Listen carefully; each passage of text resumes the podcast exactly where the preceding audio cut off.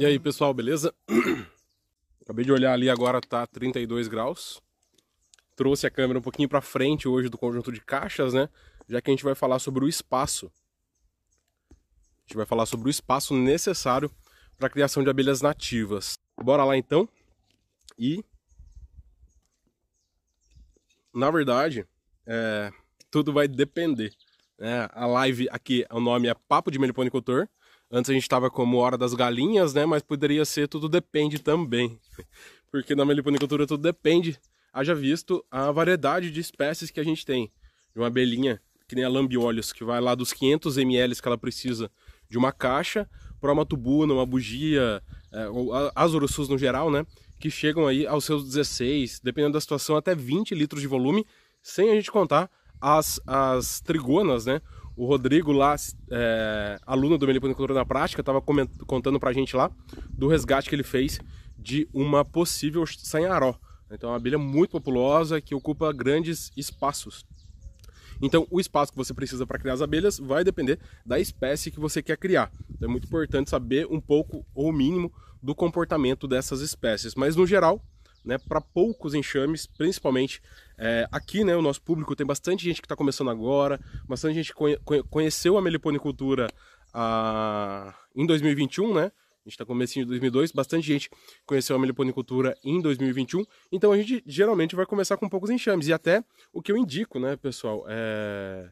é algumas pessoas, talvez por, por ter o recurso financeiro, pela, pela personalidade da pessoa, encontram a meliponicultura e já querem comprar 20 enxames. Eu quero 5 mandaçaia, 5 guaraipo, 5 é, urussu amarela e 5 tubunas. E daí compra e acaba não, não posicionando isso corretamente, né? Mas no geral, felizmente, a maior parte começa aos poucos, né? Que é o que é recomendável para você ir aprendendo com elas, ir estudando, adquirindo conhecimento que é necessário para você criar as abelhas sem ferrão. Então, para começar aos poucos, qualquer espaço basicamente serve. Lembrando que na live passada a gente comentou sobre a, o ambiente. Né? A gente comentou sobre o ambiente, sobre temperatura, sobre ventos, posição do meliponário. Se você não viu essa live, está disponível aqui no feed. Então, lá a gente já fala sobre temperatura. Então, hoje eu vou falar sobre o espaço. É, a gente fala lá principalmente sobre temperatura, mas toda a questão climática de chuva, vento e sol. Né? Então aqui eu vou falar sobre a construção e até por isso eu trouxe a, o celular aqui para frente, né? lá a estrutura ali atrás. Nessa estrutura aqui, hoje tem 40, 40 enxames, tá? mas eu já tive aí 55. Isso porque alguns enxames eu consigo colocar em cima de outros. Né? Então a estrutura ali, para vocês terem uma ideia, ela tem 4 metros de largura por 1,80. Então não é grandes coisas, né? Como eu falei lá na, na live passada, estava até chovendo, né, segunda-feira, é, então não dá para mostrar, mas ó, vocês podem aproveitar, podem ver que tem uma construção atrás, né? Tem uma, um, um paiolzinho, né, onde a gente guarda a ração lá dos outros animais.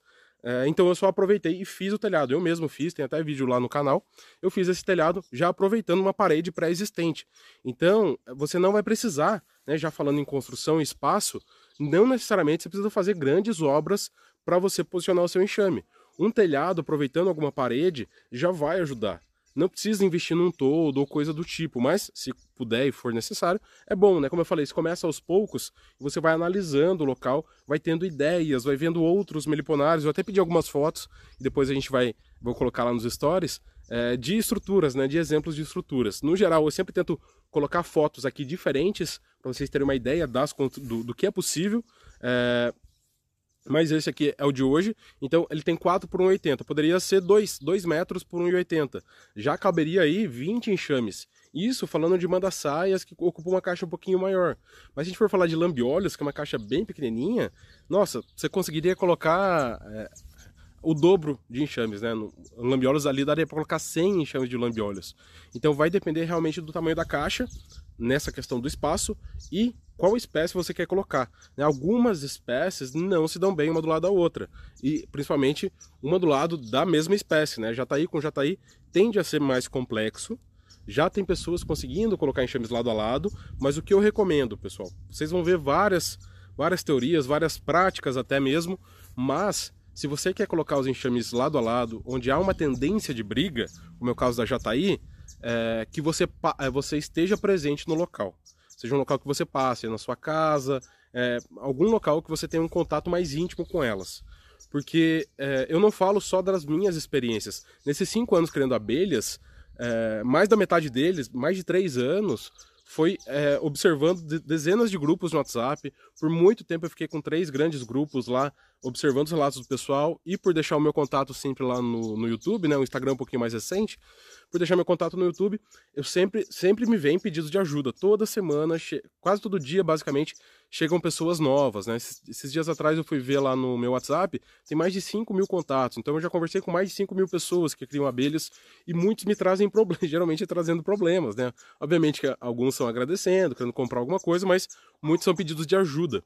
Então nesses pedidos de ajuda eu já vi muita confusão, muita briga de abelha. E a principal... Ó, a galinha acabou de colocar um ovo. É... E o principal pedido de ajuda que eu recebo, por exemplo, é da Jataí. Né? Confusão entre Jataí, tá tudo bem, daqui a pouco ela resolve enxamear, briga com os enxames do lado.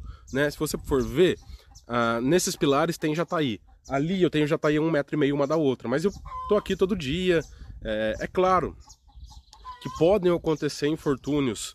Por exemplo, o Ricardo, que é aluno do Meliponicultura na Prática, estava relatando lá no grupo que numa, numa determinada semana ele foi viajar e nessa semana é, um enxame de tubuna é, do, do, da mata veio no meliponário dele e de 10 enxames devastou 6. Então é algo que, que é raro e que infelizmente aconteceu quando ele não estava lá. Mas no caso aqui das minhas, por exemplo, eu tenho tubuna lado a lado e nunca, nunca tive problema de briga entre elas, de confusão entre elas. Então, biologia não é matemática, né? Por isso que eu sempre falo de depende, mas existem padrões. A gente tem que buscar é, fazer dentro desses padrões de comportamento da espécie.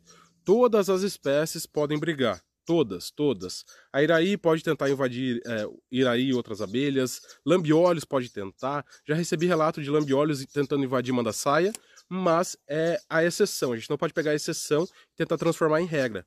No geral, a maior parte das espécies você consegue criar lado a lado, principalmente as mirins, a Iraí, a, a manda saia com manda saia.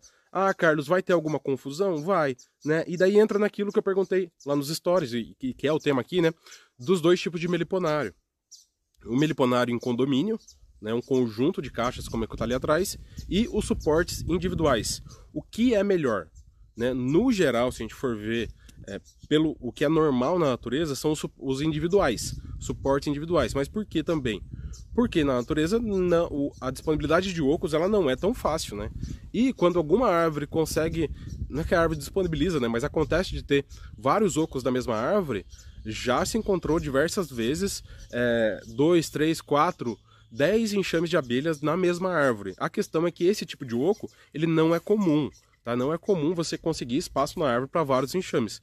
Então, as espécies possuem capacidade de ficar perto uma da outra, mas elas não encontram isso naturalmente. Artificialmente no meliponário, a gente consegue fazer isso, é melhor para a gente por vários motivos. Né? O principal motivo, facilidade de construção. Você pega ali um espaço que eu falei, de 2 por 2, 2 por 1,80 e você coloca ali todos os seus enxames até que você tenha até que você tenha 20 enxames, que é um número bem relativo já, né? Até que você tenha 20 enxames, você só se preocupa com aquele local. Então, tudo que você vai olhar, tudo que você tem que observar de comportamento das abelhas, tudo que você tem que observar de clima, temperatura, chuva, vento, vai ser naquele único espaço. Então, o controle ele fica muito mais fácil para o meliponicultor num meliponário em condomínio. Então, essa é a maior vantagem. Controle de predadores também fica. Ah, tem muito problema de formiga na região. Os dois suportes ali, dependendo de como você construir, você consegue isolar ali todo um conjunto de caixas. Se fosse individual, você teria que isolar é, é, pedestal por pedestal. Né? No caso de ataque de abelha-limão, por exemplo, também é interessante um, um meliponário em condomínio. Há uma tendência das abelhas se ajudarem. Né? Essa questão que eu falei da jataí, para quem tem problema com abelha-limão, vai atrás de colocar suas jataís uma do lado da outra, o mais próximo possível. Né? Se, a, se a mata está ali atrás é, e a limão vem de lá, tenta colocar as abelhas de uma forma que é, as limão vão passar por todas as jataís, por exemplo. Né? Então, é, há prós e contras. Né? O principal contra da, do, do suporte individual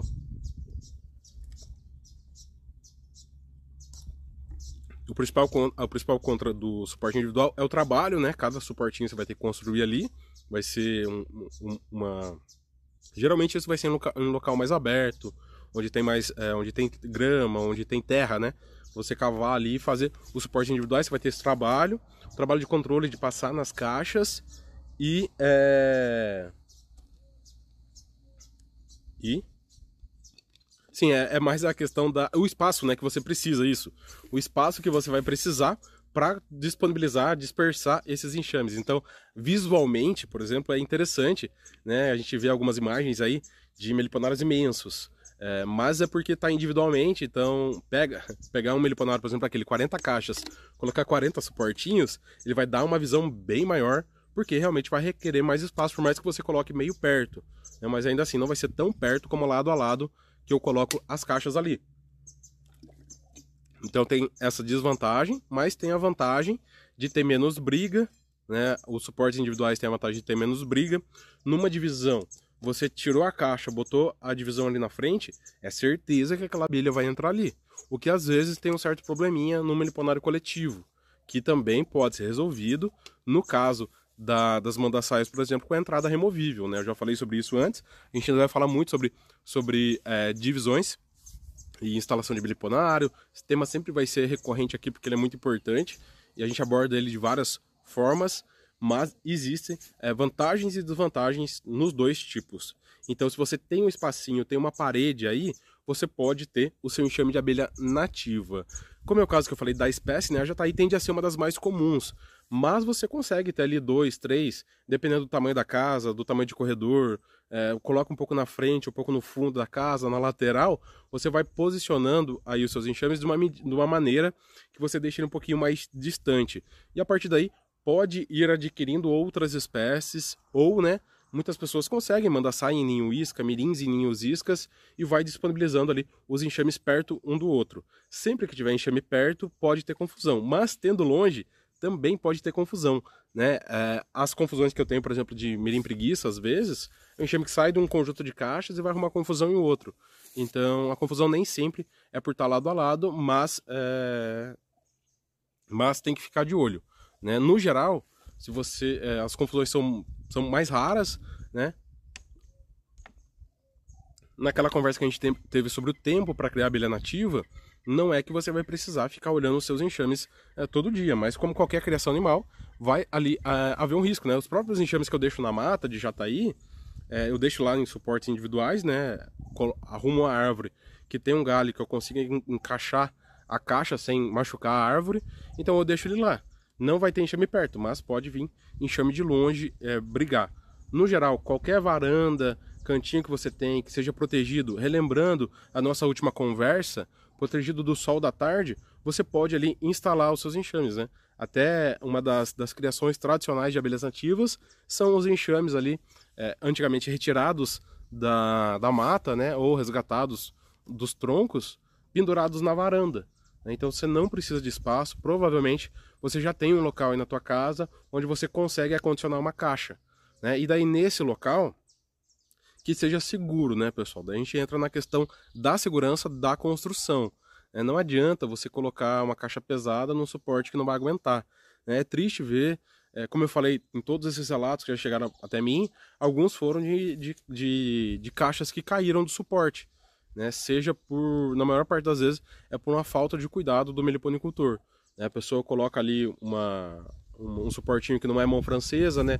não tem aquela diagonal, não prega bem na parede. É, é, um local que passa muito gato, por exemplo, né, no ambiente urbano. Tem que tomar muito cuidado com isso, né? Os gatos ficam soltos e daí passam, acabam derrubando ca a, as caixas. Por aqui eu tenho gatos, nunca derrubaram. Aqui, por exemplo, teve uma época que caiu dois, três enxames por causa de galinha. Então eu tive que posicionar eles melhores. Cheguei até a amarrar alguns enxames, mas depois parou.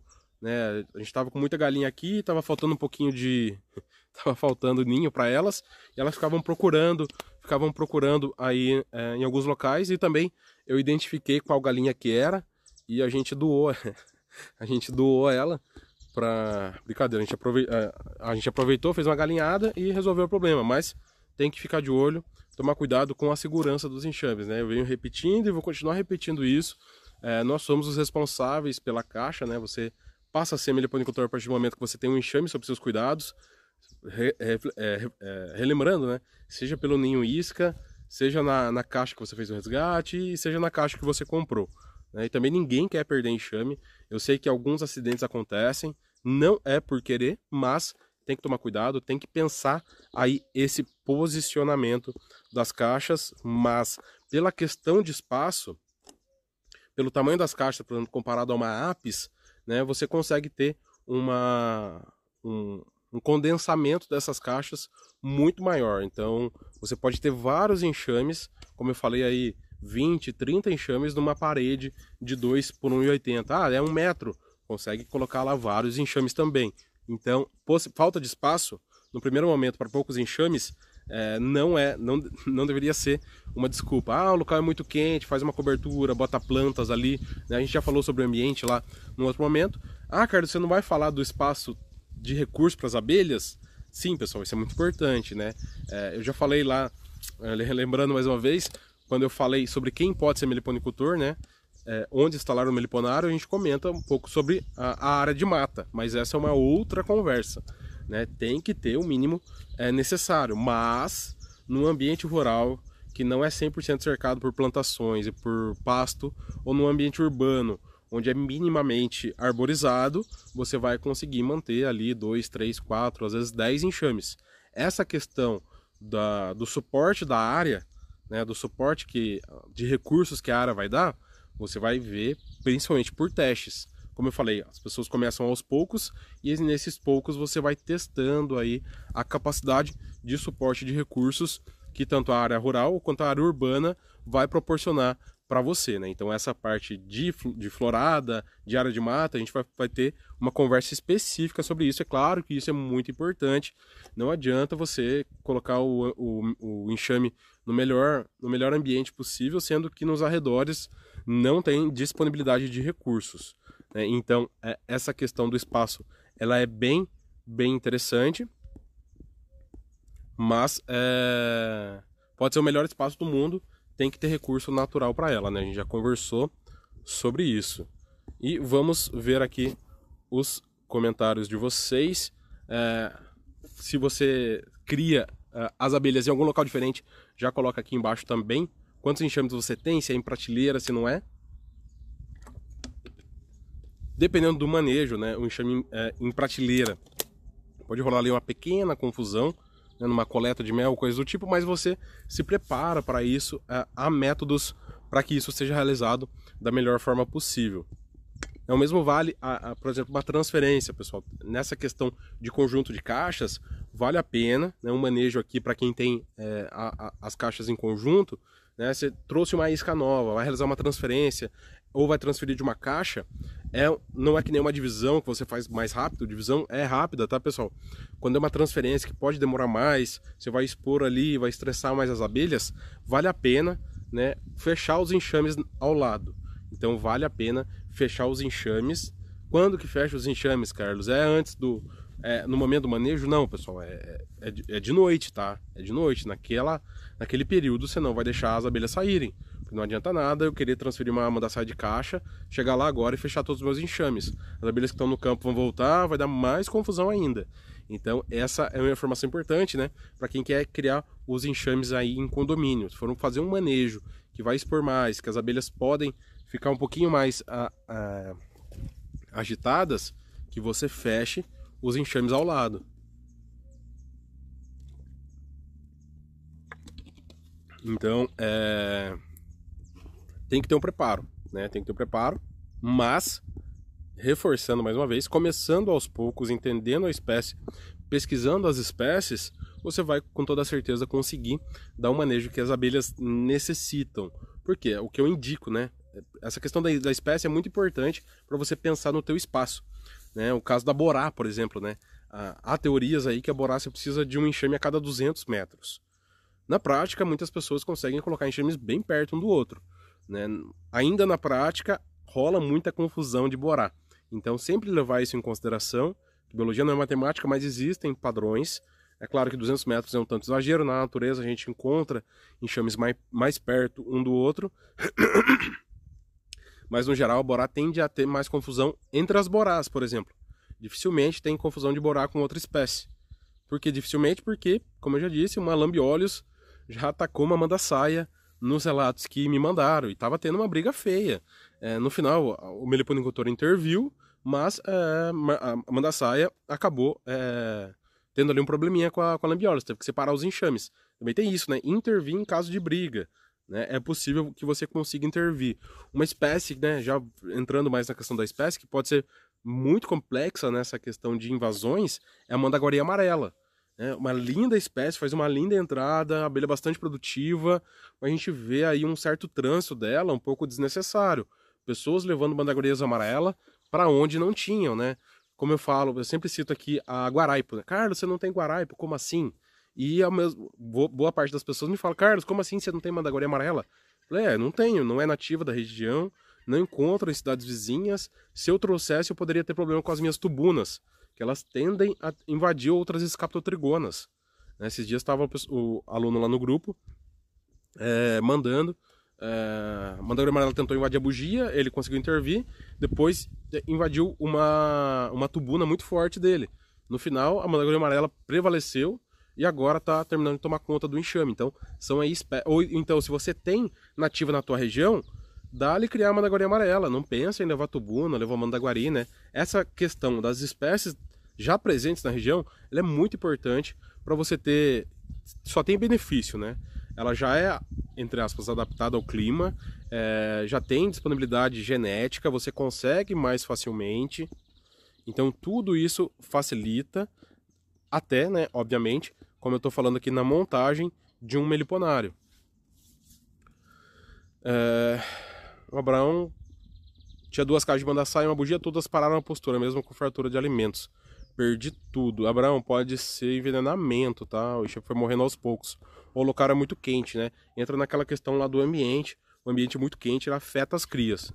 Mas é difícil saber num relato assim, onde já chegou ao final, onde não tem foto, não tem vídeo. É... Pra gente analisar, para mim, né, pelo menos, e para vocês também, darem um parecer sobre uma situação, tem que ter o máximo de informações possíveis, né? Por isso, pessoal, meu método chama diagnóstico Irapitã. Não tem como você chegar no médico e falar que está com dor do joelho e ele já te passar um remédio. Acontece isso. Acontece por cultura tanto do brasileiro que quer um remédio, como do médico que quer despachar logo. Mas não é o certo, né? Não é o certo. Só dar um remédio para dor. Tem que ver o que, que é essa dor, se ela tá vindo, se é um. Às vezes o problema no pé tá afetando o joelho, problema no quadril, problema na coluna, às vezes é uma infecção, às vezes é uma batida, é, às vezes pode ser um câncer, pode ser um tumor. Então tudo isso tem que ser para dar o diagnóstico correto, tem que ser avaliado multifatorialmente. Então, também para facilitar, quando fizerem perguntas, tentem dar uma contextualizada o máximo possível. O Fernando, nossa, velho, como deve ser massa ter tantos enxames e ter o conhecimento para manejar. Queria demais. Então, Fernando, e eu te digo que é possível. É possível, basta é, não ter pressa e também não demora tanto, não. Né? É, ontem né, saiu o vídeo lá, comemoração de 5 anos como beliponicultor. É, eu, eu, eu, eu, digo aí que seria dia 15, né? Porque eu não lembro a data exatamente. É, eu coloquei as minhas iscas, primeiras ninhos iscas, aqui na frente. Deixa eu virar a câmera um pouquinho aqui para vocês. Tem como virar? Aqui, naquela matinha ali à esquerda, é, eu coloquei as, os primeiros ninhos iscas. E é, é uma mata bem grande que tem aqui no sítio, tem pega uma, uma parte da... O céu tá bem azul, tá bonito, né? É, pega uma parte da, da mata do vizinho. Então ali eu coloquei os primeiros ninhos iscas e mais ou menos 15 dias depois é, eu fui... Mais ou menos 15 dias depois eu fui fazer uma revisão e encontrei esses dois enxames, né? Então é, coloquei os ninhos iscas, os primeiros dois enxames lá por janeiro na, no final do no começo do inverno, né, onde diminui as enxameações, eu tinha ali meus primeiros 13 enxames, Fernando. Então, com os ninhos iscas é possível, adquirindo enxames é possível também. Basta pesquisar é, e estudar sobre as abelhas nativas, né? E principalmente, pessoal, já lembrando aqui, é, eu acabo esquecendo, é, a gente vai ter um evento no final de janeiro, de 24 a 30, a jornada Criando Abelhas Sem Ferrão. Então lá eu vou falar desde que é para quem está iniciando, desde para quem quer aumentar o seu plantel. Então não deixe de se inscrever. o link está na bio, tá? Lá a gente vai falar, abordar diversos temas, falar sobre posicionamento de enxames, espécies, transferências, divisões, coleta de produtos das abelhas. Então vai ser um evento completo para que você tenha as bases para dominar a criação das abelhas nativas sem ferrão, tá? Então, é, ter o conhecimento para manejar é possível. Eu tenho entregado aqui e vou entregar de forma mais organizada ainda de 24 a 30 de janeiro, tá? Serão aulas disponíveis para vocês. Miliponar Henrique até consigo comprar, porém quero aprender com elas e quero capturar para aprender do zero. Excelente, excelente, Henrique. É, uma, uma, das perguntas que chegam, né, Carlos? Para mim começar, né, para mim ter os primeiros enxames, é melhor comprando ou instalando ninhos iscas? Para quem tem a possibilidade, tempo, espaço para instalar os ninhos iscas, instalem os ninhos iscas. Pode comprar ao mesmo tempo? Oh, claro que pode. Mas instalar o ninho isca e na prática colocar a mão na massa é, vai te agregar muito conhecimento. Por quê? Voltando lá que eu tinha comentado lá no começo, né? De é, ver a história do enxame é, é a, a, única forma de você aprender a criar as abelhas nativas. Ver a evolução dele, né? Fazer a divisão é fácil. É, pega disco maduro, bota na caixa, troca de lugar e fecha. E antes e depois, e a análise, né? A transferência é fácil. Recorta a garrafa, tira tudo, bota na caixa, fecha e deixa no lugar. Né? Mas e o processo? Né? E depois? E quanto tempo demora para evoluir? Vai subir meu guia? Não vai? Então, tudo isso, é, essa prática das, das, transferências vai te agregar demais, demais mesmo, é, Henrique. Você tá completamente certo. O, o zootecnista Lucas Santos, você tem meliponário de Jataí? Não tenho. Tenho deixado elas separadas por tudo isso que eu falei da... Não tive muitas brigas de Jataí aqui, mas já percebi também. É, tem uma questão de ventos, para mim tem que ser um local sem vento, e isso eu não consigo aqui, teria que fechar um lugar, e ainda assim ela seria afetada pelo vento. Por quê? Revoada, vai uma abelha na, na, na frente da outra, as abelhas estão chegando, vai uma na frente da casa da outra. Então, é...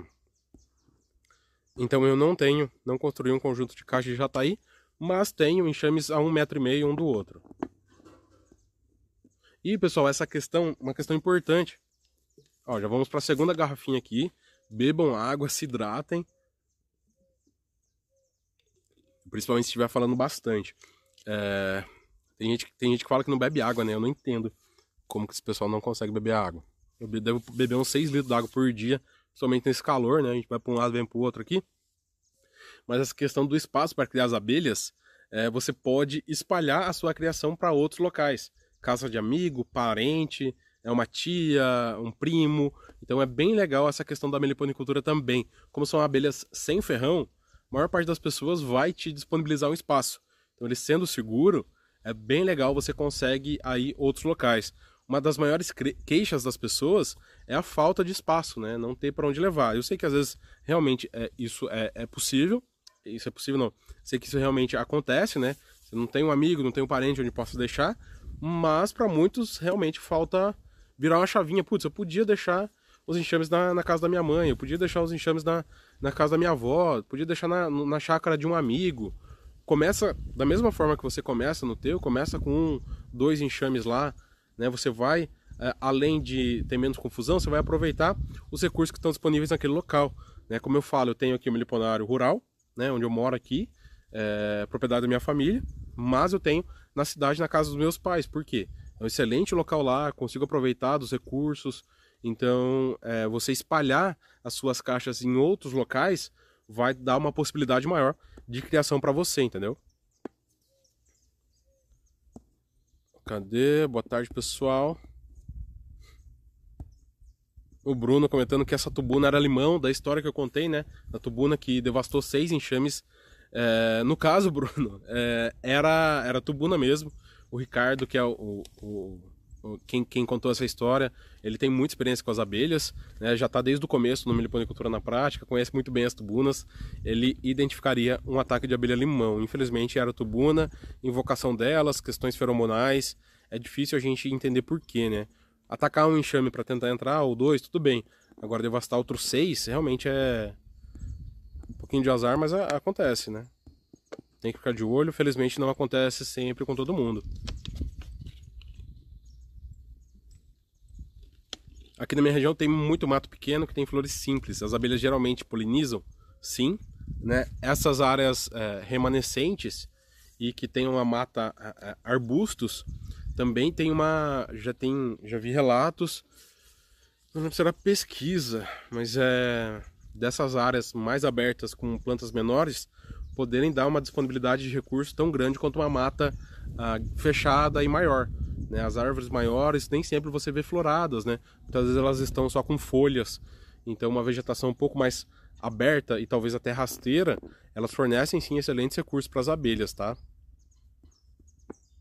É, na mata, pessoal, para espalhar enxames, né, a gente comentando lá sobre os suportes individuais, um outro trabalho do suporte individual, né, que faltou correlacionar com o coletivo é a cobertura dele, né? Não só de você fazer o suporte ali para colocar a abelha, mas a cobertura, né?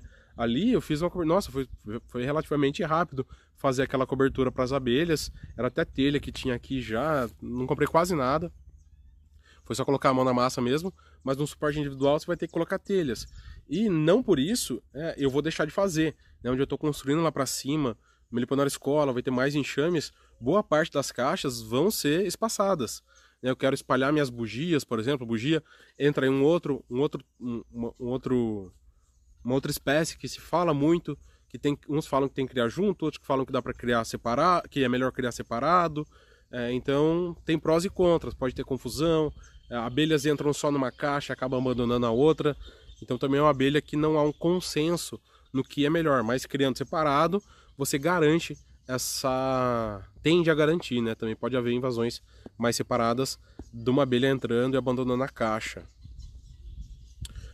O Beto Macedo ainda está com os enxames nas iscas, mas serão em prateleiras, excelente. Como eu falei, facilita a construção, a, a defesa, a visualização desses, desses enxames. E no geral o que a gente vê, no geral o que a gente vê são os enxames em prateleiras juntos, mas na enquete que estava respondida até agora há pouco, estava mais ou menos meio a meio, né?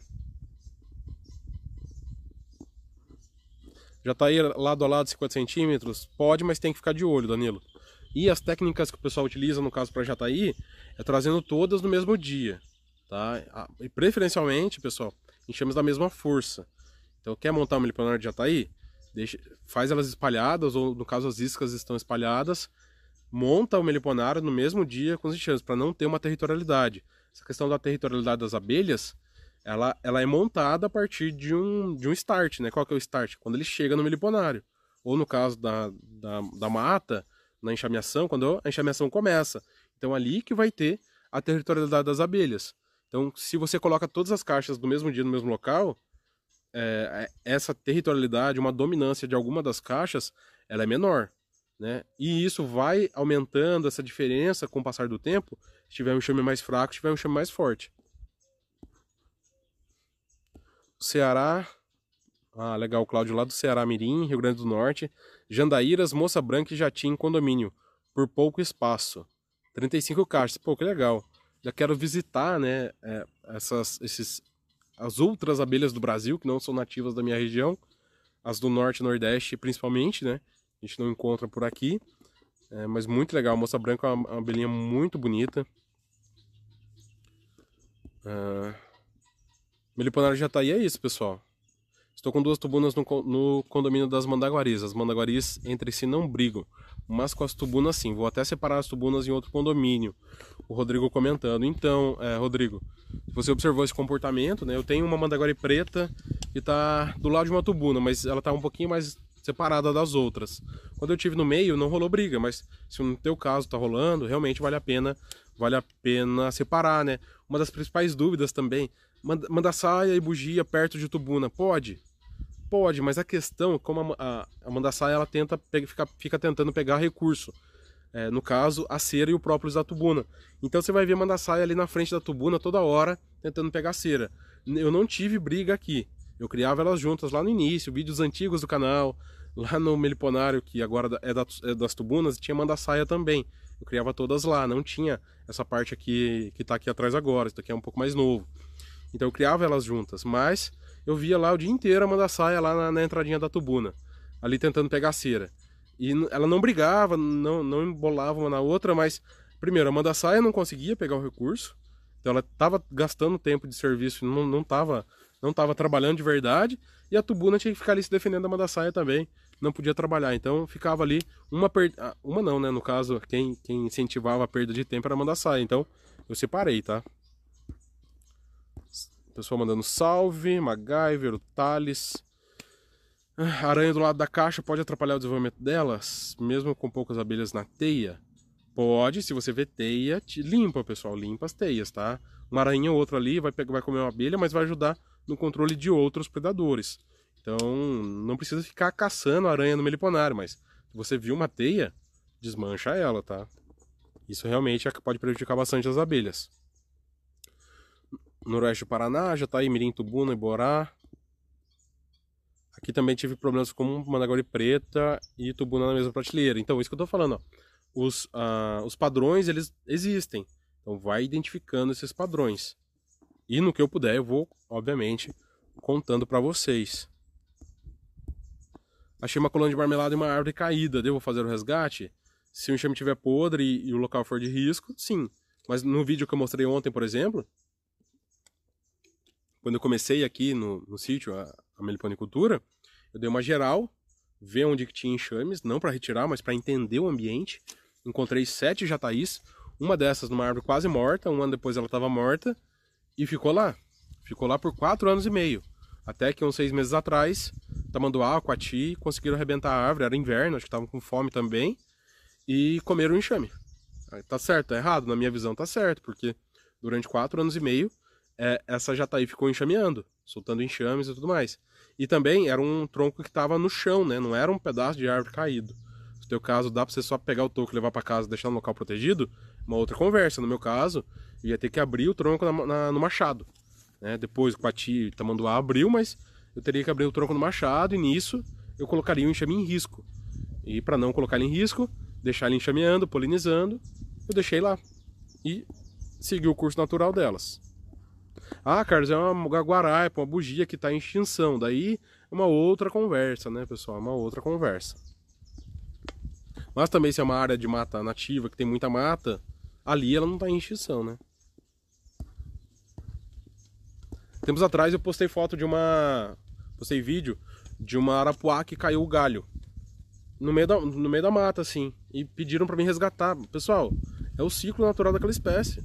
A, a arapuá já não precisa de... E eu já falei da, da, importância dela aqui diversas vezes, né?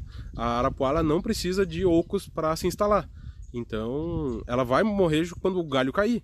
Então eu deixei que acontecesse. E ainda ficou um tempão lá no chão, os enxames trabalhando e tal, depois acabou perecendo. Mas é, intervir assim na natureza, eu não. Eu tendo a não intervir, só realmente preservar. Enterrar enxame de jataí no cano de PVC é uma boa opção. O saudoso. É, saudoso não. O. Meliponar Abelhas do Sul, né? Seu José Carlos. Va, é, José Carlos Svarovski, né? Se eu não me engano. Tem um vídeo bem legal dele.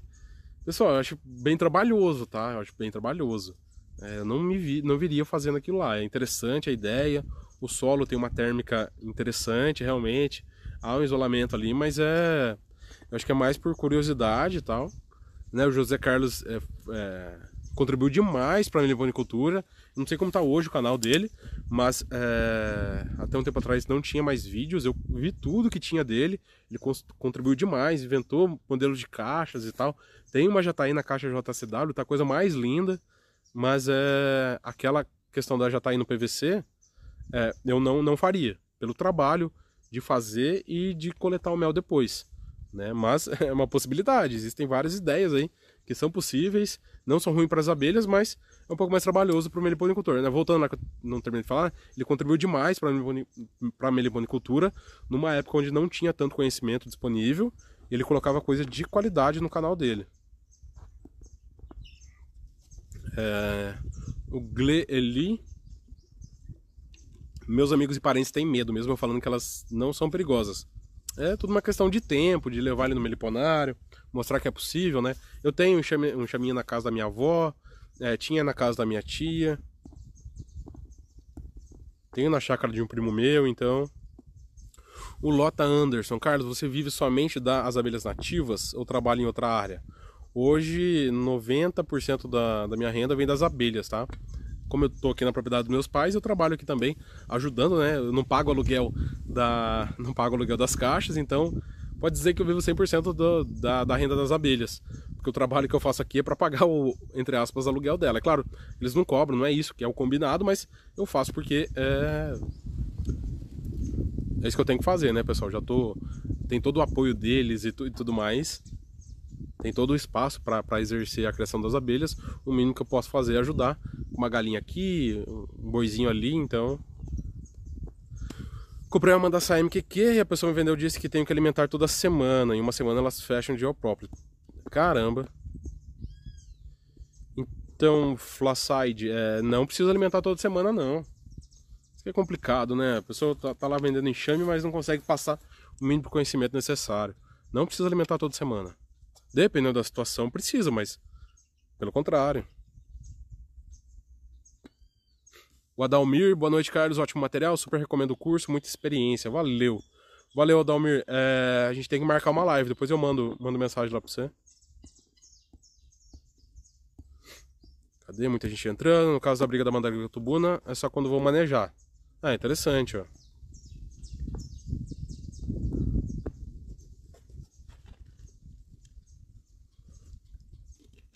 Sobre criadores que mantêm a criação de abelhas é, não pertencente ao seu estado. É crime ambiental, pode ocasionar um desequilíbrio no ambiente e acabar dificultando o forrageio de outras espécies.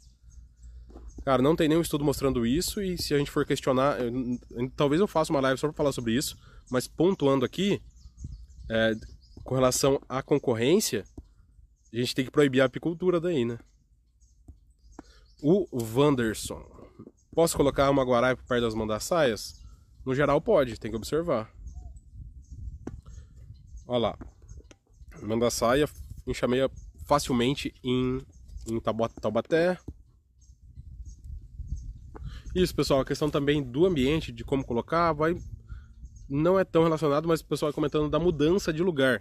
Né? Como eu falei na outra live, é, na outra conversa, no outro papo de meliponicultor, com relação ao ambiente, nada é, não pode ser melhorado.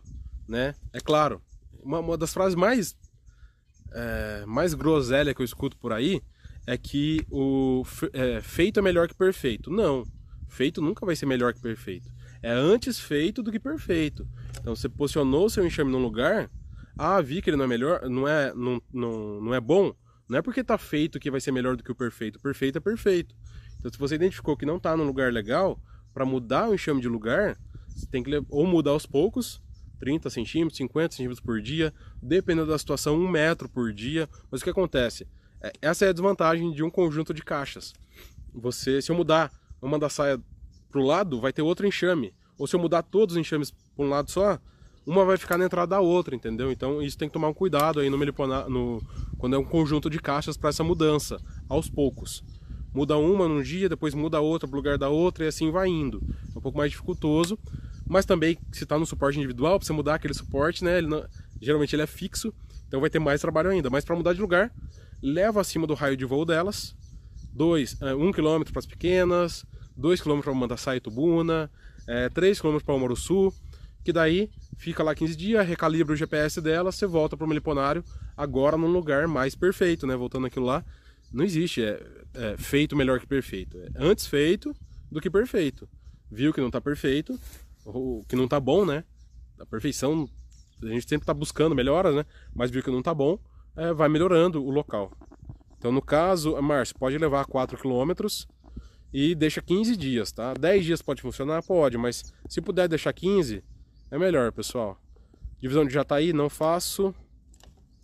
É... Vamos ver se tem mais dúvida aqui relacionado ao tema. Algumas outras eu vou pulando, tá, pessoal? A gente aborda em outras conversas. Mas, então, posicionamento, o espaço que você precisa para criar os seus enxames vai depender da espécie e do tamanho da caixa. No geral, você consegue vários enxames num espaço pequeno.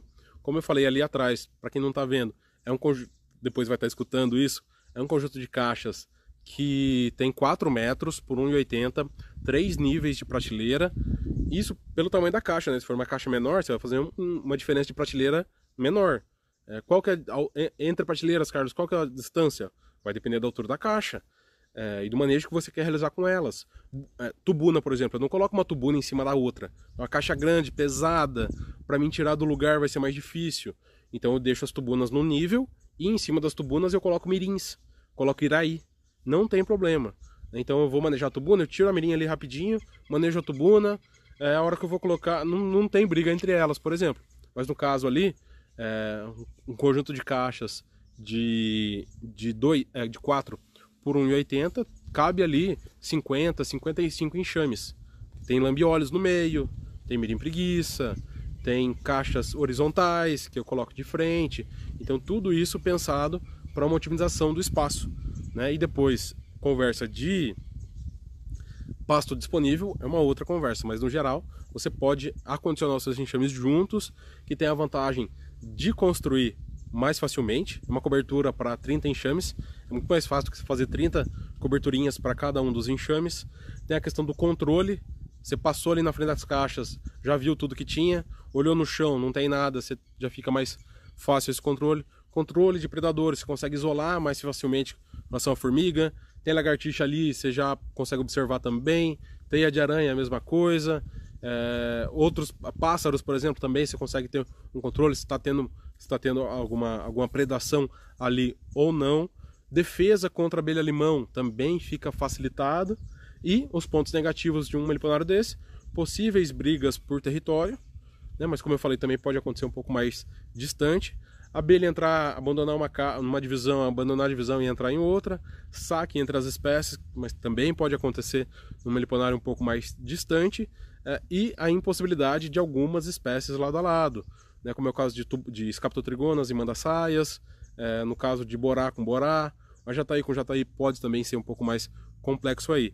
E no meliponário separado, você vai ter ali é, aquela a, a, abelha ali, ela não tende a entrar em outras caixas, você tem, é, você consegue espalhar mais, né, mas o principal mesmo é essa questão de uma divisão. Você tirou a caixa ou vai fazer algum reforço, colocou outra no lugar, é ali que ela vai entrar, não vai ter confusão de enxames ao lado. Ela tem um visual melhor também, dependendo da, da, do que você da, do que você acha, né? Tem um certo visual ali de ampliação das caixas, uma sombrinha um pouco mais natural, um comportamento um pouco mais natural das caixas. Ou nesse caso, você pode aproveitar, como é o caso do meu pomar, você aproveita ali pequenas plantas para fazer uma sombra. Né? Uma laranjeira não vai fazer sombra para uma laranjeira média ou em crescimento não vai fazer sombra para 30 enxames. Então eu posso colocar ali, eu já mostrei algumas vezes, a gente pode fazer uma live lá embaixo, não sei se se a se a Wi-Fi vai pegar, eu acho que não, mas por exemplo, aqui, né, uma, uma, uma sombrinha de uma no futuro vai ser grande, mas agora é pequena. É uma, uma mangueira. Tive que olhar para a manga ali para lembrar. Então uma sombra de uma mangueira que vai caber quatro enxames, não cabe 30 enxames.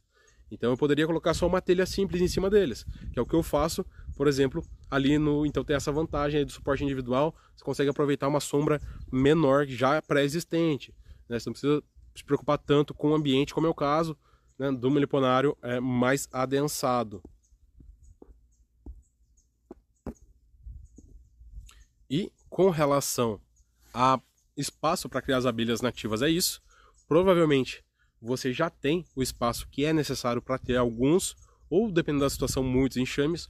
O investimento não necessariamente vai ser grande, basta uma pequena cobertura, como eu falei, no beiral da casa, a cobertura já está feita, você não precisa fazer nenhuma cobertura, pendurou um enxame ali.